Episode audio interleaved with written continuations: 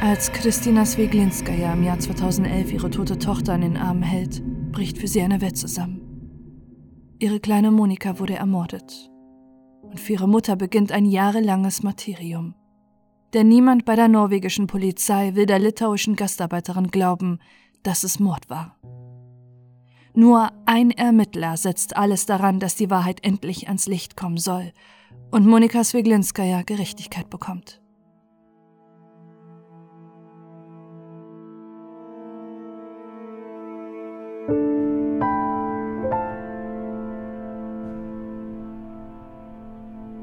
Christina Swiglinskaya und ihre Tochter sind ein eingespieltes Team.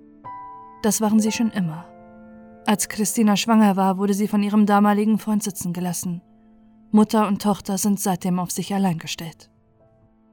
Zwar bekommt Christina Unterstützung von ihrer Mutter, bei der sie und ihre Tochter auch leben dürfen, doch das Geld reicht hinten und vorne nicht. Deshalb entscheidet sich Christina für einen gewagten Schritt.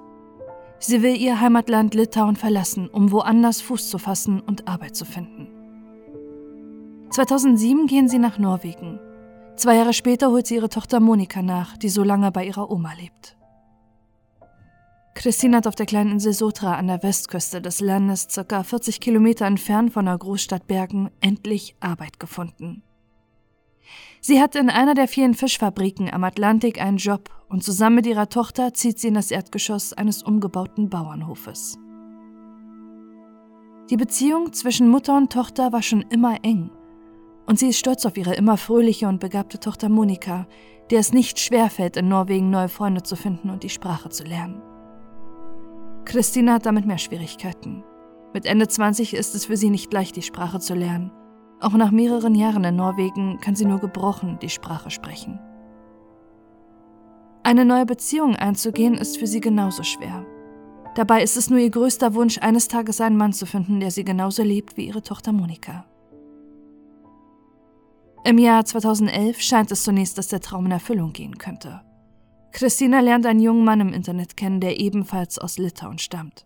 Donatas Lukosevicius war vor zwei Jahren zuvor nach Norwegen gekommen.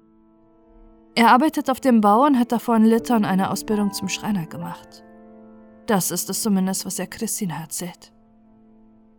Für eine kurze Zeit scheint alles, wie es sich Christina für sich und ihre Tochter erträumt hat. Die Beziehung läuft gut. Donatas versteht sich mit ihrer kleinen Tochter Monika und er zieht bald in ihre kleine Wohnung mit ein.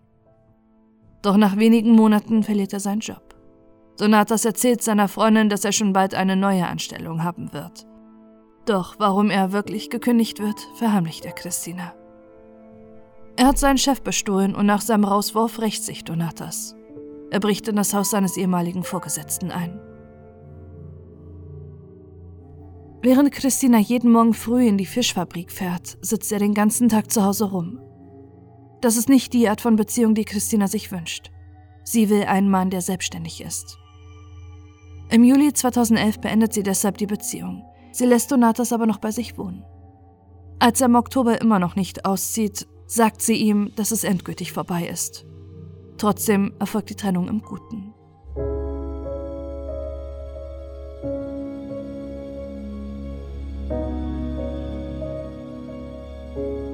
Monika ist schon als Kind sehr eigenständig. Mit acht Jahren fährt sie bereits allein zur Schule und wieder nach Hause, weil ihre Mutter zu der Zeit schon in der Fischfabrik arbeitet. Auch wenn Monika Ferien hat, bleibt sie allein zu Hause. Sie hat ihr eigenes Handy und kann jederzeit ihre Mutter während ihrer Pausenzeiten anrufen. Am 14. November 2011, einem Montagmorgen, fühlt sich Monika erkältet, weshalb ihre Mutter Christina sie zu Hause lässt. Ihre Tochter liegt noch im Bett, als die Mutter das Haus verlässt. Es ist ein Morgen, wie sie ihn schon so oft erlebt haben. Doch an diesem Tag soll sich das Leben von Christina auf tragische Weise ändern. Gegen 9 Uhr hat sie ihre erste Pause bei der Arbeit. Da sie am Fließband arbeitet, kann sie nur während der Pause an ihr Telefon. Trotzdem hat sie sieben Anrufe in Abwesenheit. Der letzte ist um 8.45 Uhr. Alle sind von Monika. Als ihre Tochter zurückruft, geht Monika aber nicht ans Telefon. Um 12 Uhr ist die nächste Pause. Christina ist bereits nervös. Monika hatte nicht noch einmal angerufen und sie kann ihre Tochter wieder nicht auf dem Telefon erreichen. Um kurz vor 15 Uhr hat Christina endlich Feierabend. Eine halbe Stunde später trifft sie in der Wohnung ein und muss die schreckliche Entdeckung machen. Monika hängt mit einem Lackgürtel um den Hals an dem Türgriff. Sie ist tot. Christina versucht den Gürtel zu lösen und ihre Tochter zu befreien. Doch jede Hilfe kommt zu spät. Alles, was Christina tut, ist, ihre tote Tochter in den Arm zu nehmen und zu schreien. Mehrere Minuten sitzt sie so dort. Was zunächst wie eine Schocksituation der Mutter wirkt, ist lange Zeit für die Polizei ein eindeutiges Indiz zu einer umstrittenen Theorie. Erst nach einiger Zeit ruft sie per Telefon um Hilfe, doch sie kontaktiert nicht die Polizei oder den Rettungsdienst, sondern eine Freundin und ihren Vermieter. Erst diese beiden rufen um kurz vor 16 Uhr die Polizei. Als die Polizei eintrifft, ist es ein verstörendes Szenario, was sie am Tatort erwartet. Die Mutter weint um ihre Tochter und in der Wohnung ist ein beißender Geruch. Überall sind Gewürze verstreut. Wenn es einen Einbrecher gegeben haben sollte, warum sollte er Gewürze verstreuen? Die Spurensicherung beginnt umgehend die Wohnung zu inspizieren. Vor der Haustür finden sie Fußabdrücke, die niemandem zugeordnet werden können. Eine Scheibe ist eingeschlagen, wodurch der Tatort aussieht wie ein schiefgelaufener Einbruch. Außerdem meldet Christina drei Sachen als vermisst. Schmuck, ein Parfum der Marke Lady Million und Monikas Handy. Doch die Polizei kommt schnell zu einer anderen Theorie. Ist der Einbruch vielleicht nur vorgetäuscht? Dafür spricht, dass nichts in der Wohnung durchwühlt war. Außerdem weist Monikas Körper keine Kampfspuren auf.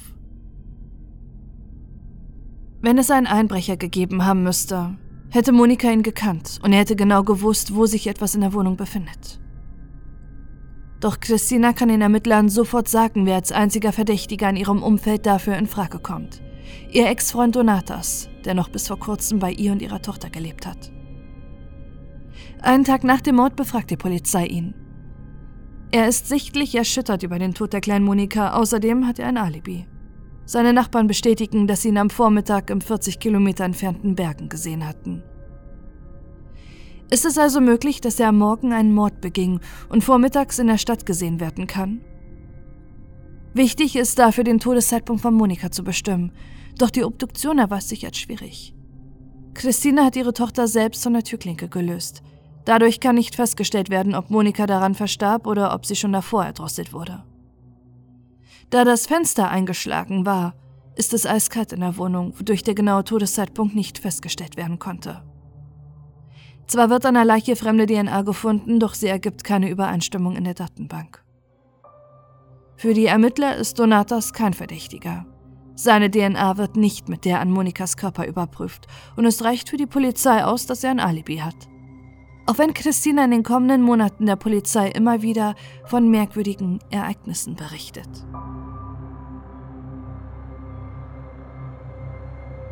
Seit dem Auszug von Donatas hat Christina Facebook-Nachrichten und Drohmails auf Litauisch bekommen. Damals will der Unbekannte Geld von ihr durch intime Details erpressen. Schon damals hatten Christina und ihre Mutter Donatas verdächtigt. Er bestreitet aber alles und Christina glaubt ihm. Doch nun beginnt sie an all dem zu zweifeln. Seit dem Tod von Monika häufen sich die Drohungen immer mehr. Sie erhält Anrufe in schlichtem Englisch, bei dem der Unbekannte ihr sagt, er wüsste, wer ihre Tochter umgebracht hat. Immer wieder bekommt sie Mails von einem Darius Petraitis, der ihr schreibt, Du kennst mich nicht und ich kenne dich nicht, aber ich weiß, dass der Täter in deiner Wohnung Parfum der Marke Lady Million gestohlen hat und einiges mehr. Immer wieder schreibt Darius Christina und spielt mit ihrer Verzweiflung. Mal will er für ihr Geld ein Video schicken, in dem man den Tod ihrer Tochter sehen soll. Mal bietet er ihr Hilfe an und einmal fragt er sie, ob sie wirklich ihren Ex-Freund Donatas verdächtigen würde.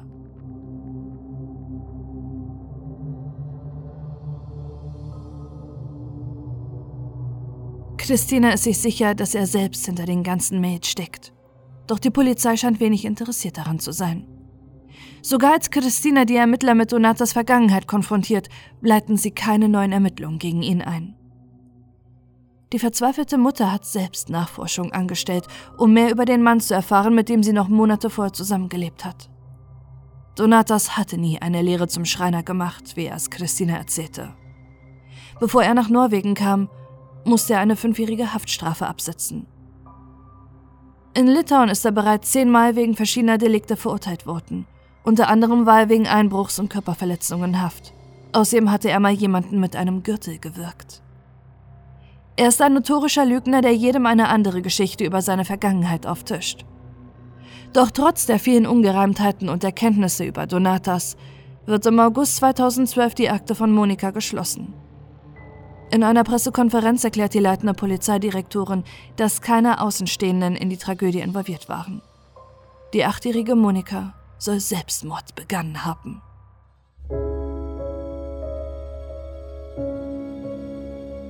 Für Christina ist diese Aussage unerträglich. Sie weiß genau, dass ihre Tochter keinen Selbstmord begangen hat. Doch sie wird allein gelassen von der Polizei und der norwegischen Presse, die sich kaum für den Fall Monika und die vielen Ungereimtheiten interessiert. Erst ein Jahr später soll nur durch Zufall ein Ermittler über den Fall Monika stolpern, der dann alles daran setzt, Gerechtigkeit zu bekommen. Robin Schäfer arbeitet schon seit etlichen Jahren bei der Polizei in Bergen. Seit kurzem ist er im Dezernat für Gewalt und Sichtlichkeitsverbrechen und hat im November 2013 sein erstes Tötungsdelikt. Ein Litau hat einen anderen Litauen erstochen. Dabei erinnert er sich an einen anderen Fall einer Litauen zwei Jahre zuvor, der wenig mediales Interesse bekommen hat, obwohl eine Achtjährige angeblich Suizid begangen haben soll. Er beginnt sich in die Akte Monika einzuarbeiten und was er dort von seinen Kollegen liest, schockiert ihn. Die Ermittler haben vier mögliche Theorien geprüft. Einen unbekannten Einbrecher schließen sie aus. Auch dass die Mutter ihre Tochter getötet hat, kommt nicht in Frage, da sie den ganzen Tag bei der Arbeit war. Seine Kollegen gehen auch Donatas als möglichen Täter nicht nach. Für sie ist die Aussage seiner Nachbarn ausreichend, die den Mann vormittags in Bergen gesehen haben. Allerdings gibt es noch eine weitere Aussage eines Busfahrers, der Donatas auf der Insel Sotra, auf der Monika und Christina leben, gesehen hat. War er also nach der Tat, die kurz vor 9 Uhr geschehen sein musste, wie die Anrufe von Monika zeigten, von Sotras nach Bergen gefahren und wurde danach von seinen Nachbarn gesehen? Zeitlich könnte es passen, doch Schäfers Kollegen haben die Aussagen des Busfahrers nie überprüft. Für sie reichten die Nachbarn als Zeugen, um Donatas als möglichen Täter auszuschließen. Alles, was ihnen dann noch bleibt, ist die Theorie des Suizids. Eine Psychologin versichert den Ermittlern, dass zwar kindliche Suizide selten sind, aber durchaus möglich. Kinder hätten in diesem Fall nicht die Absicht, sich selbst zu töten, sondern es würde beim Spielen passieren. Für die Polizei und Staatsanwaltschaft ergibt sich daraus ein Bild. Monika hat sich selbst getötet und ihre Mutter Christina hätte versucht, das zu vertuschen. Für die Mutter, die aus Litauen stammt, einem streng katholischen Land, sei es nicht zu akzeptieren gewesen, was ihre Tochter getan hatte. Deshalb schlägt sie die Scheibe ein, verstreut die Gewürze und lässt den Schmuck, das Parfum und Monikas Handy verschwinden, um alles wie ein Einbruch aussehen zu lassen dass nie jemand Christina nach ihrem Glauben befragt hat und sie gar nicht katholisch ist, erfährt Schäfer erst in einem Gespräch mit der Mutter. Und auch sonst gibt es in dem Polizeibericht viele Ungereimtheiten. Warum sind die verschwundenen Sachen nie aufgetaucht, wenn die Mutter sie doch angeblich hat? Wer schreibt Christina die Nachrichten auf Facebook und per Mail? Warum hatten Schäfers Kollegen nie einen Nachforschungsauftrag bei Facebook eingereicht? Warum wurde Christinas Ex-Freund nur einmal befragt, obwohl es viele Verdachtsmomente gab und er bereits eine kriminelle Vergangenheit hatte? All das fasst Robin Schäfer in einem Bericht zusammen und übergibt ihn am 6. Januar 2014 seinem Vorgesetzten.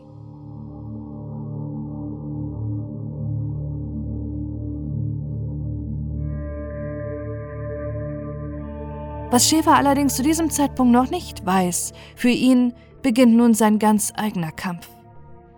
Es ist nicht nur ein Kampf, um endlich Gerechtigkeit für die achtjährige Monika zu bekommen, sondern ein Kampf gegen seinen eigenen Kollegen und Vorgesetzten. Nach nur zehn Tagen weigert sich die Staatsanwaltschaft, den Fall erneut aufzunehmen. Die Polizeidirektorin Size Isaksen, die zwei Jahre zuvor die Akte Monika schließt, teilt Schäfer mit, dass es keine Grundlage für neue Untersuchungen gibt. Am 24. Januar 2014 schreibt Robin Schäfer erneut einen Bericht über den Fall und dass seine Kollegen Fehler in ihrer Untersuchung begangen haben. Diesmal geht der Bericht direkt an den Polizeichef. Wenige Tage später bekommt er von seinen Vorgesetzten eine klare Botschaft. Es ist dir verboten, an diesem Fall weiterzuarbeiten. Es ist dir verboten, mit jemandem über den Fall zu sprechen. Auch nicht, um Unterstützung von anderen zu bekommen. Trotzdem widersetzt sich Robin Schäfer den Anweisungen und bleibt am Fall dran. Während er mit psychischen Problemen kämpfen muss, kontaktiert er hinter dem Rücken seiner Dienststelle Christinas Anwalt und die Presse. Seine Kollegen und Vorgesetzten wollen mit Schäfer nichts mehr zu tun haben. Für sie ist er ein Verräter, der ihre Arbeit kritisiert. Vor all seinen Kollegen wird er von seinem Chef als Wichtigtuer bezeichnet. Seine Vorgesetzten drohen ihn immer wieder mit Kündigungen, um ihm Tage später eine Beförderung anzubieten, die allerdings eine Bedingung hat. Er soll die Finger vom Fall Monika lassen. Obwohl Schäfer in diesen Monaten Herzprobleme und einen Tinnitus bekommt, setzt er weiter alles daran, die Wahrheit hinter dem Fall Monika herauszufinden. Nachdem Schäfer dem Anwalt von Christina heimlich die Ermittlungsakte gibt, stehen beide aber nun vor einem neuen Problem. Sie können nichts tun, ohne Schäfers Arbeitsstelle zu gefährden. Deshalb überlegt sich der Anwalt von Christina den nächsten Clou. Er beantragt Einsicht in die Akten zum Fall Monika, diese wird ihm zwar gewährt, aber sie Sachsen betont ihm gegenüber nochmals, dass die Ermittlungen unter keinen Umständen aufgerollt werden. Mit dieser Akte und den Unterlagen von Robin Schäfer kontaktiert Christinas Anwalt Norwegens bekanntesten Privatermittler Asbjørn Hansen. Hansen war ehemaliger Leiter des Morddezernats in Oslo und wird in Norwegen immer wieder als Experte für große Kriminalfälle herangezogen. Außerdem ist er Autor, Privatermittler und Produzent einer True Crime Sendung. Als Asbjörn Hansen sich dem Fall annimmt, gerät eine Lawine an Medieninteresse los, die sich Christina seit Jahren für ihre Tochter Monika und ihren rätselhaften Tod wünscht.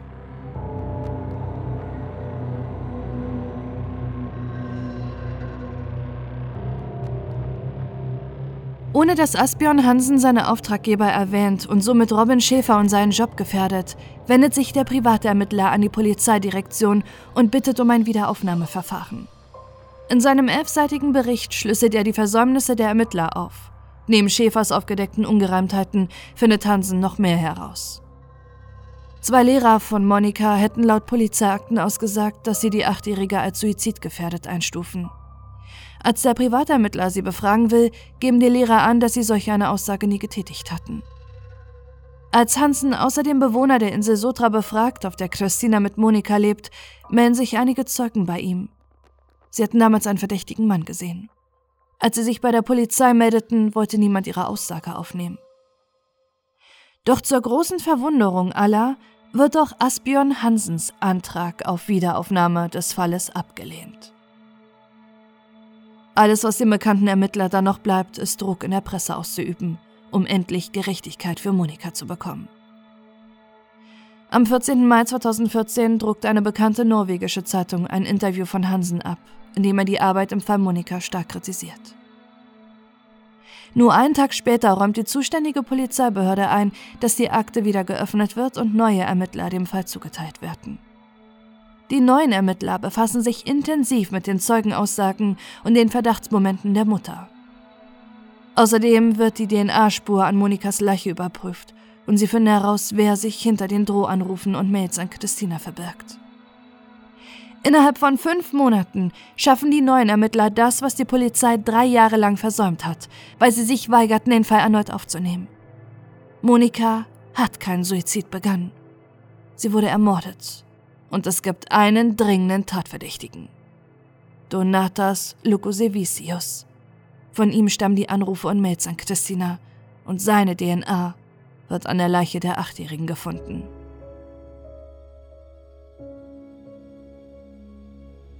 Als im Sommer 2016 der Prozess beginnt, ist Medieninteresse plötzlich riesig. Jahrelang hat Christina Swiglinskaja für die Gerechtigkeit ihrer Tochter gekämpft.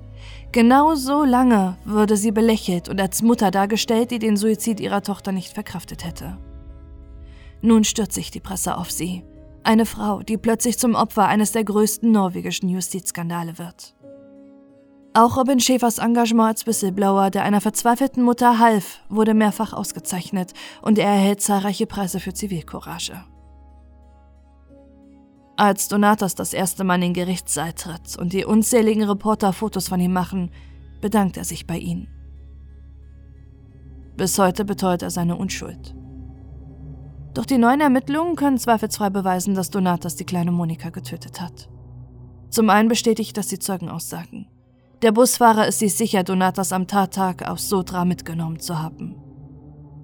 Dahingegen sagen seine Nachbarn aus, auf deren Alibi sich die Ermittlungen damals stützen, dass sie schon bei ihrer ersten Vernehmung gesagt hatten, dass sie nicht wissen, an welchem Tag sie den Verdächtigen in Bergen sahen. Die DNA-Spuren stammen eindeutig vom Beschuldigten und sind während des Todeszeitpunkts übertragen worden. Das Pseudonym Darius Petraitis hatte Donatas bereits in der Vergangenheit genutzt. Auf seinem PC finden Sie zusätzlich die Drohmails, die er Christina geschrieben hat. Außerdem offenbarte Donatas damit eindeutiges Täterwissen, denn in der Presse wurde nie erwähnt, welche Parfummarke gestohlen wurde. Ein psychiatrisches Gutachten attestiert ihm eine dissoziale Persönlichkeitsstörung. Er ist ein Psychopath. Trotz seiner Unschuldsbeteuerung ist das Gericht davon überzeugt, dass Donatas der Mörder von Monika ist. Sie verurteilen ihn zu 18 Jahren Haft, der längsten Gefängnisstrafe, die in Norwegen möglich ist. Sie sind sich sicher, dass Donatas Lukosevicius in die Wohnung von Christina und ihre Tochter einbrach, um sich an seiner Ex-Freundin zu rächen und sie zu bestehlen.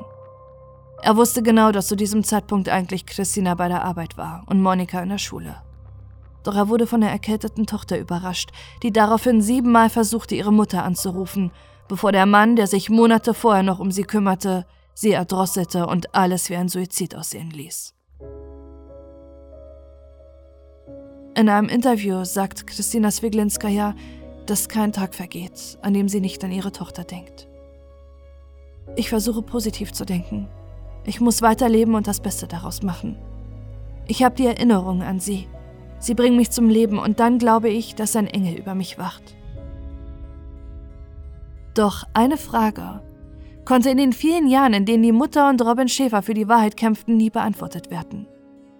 Warum musste es fünf Jahre dauern, bis der Tod von Monika Swiglinskaya endlich aufgeklärt wurde?